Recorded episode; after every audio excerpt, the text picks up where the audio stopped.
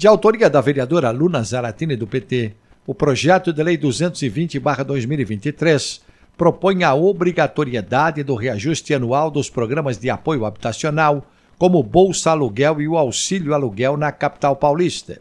A proposta está em tramitação na Câmara Municipal de São Paulo.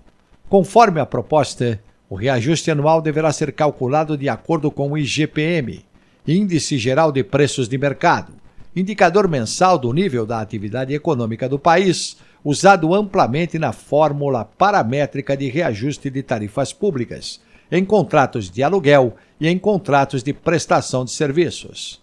A vereadora explica que o valor de 400 reais mensais, instituído por meio de portaria para o valor auxílio aluguel, está desatualizado, já que a determinação é de 2015.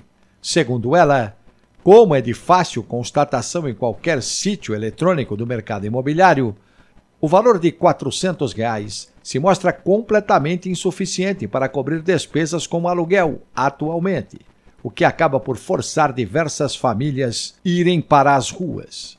Os detalhes no texto da jornalista Heloísa Ramada no portal da Câmara.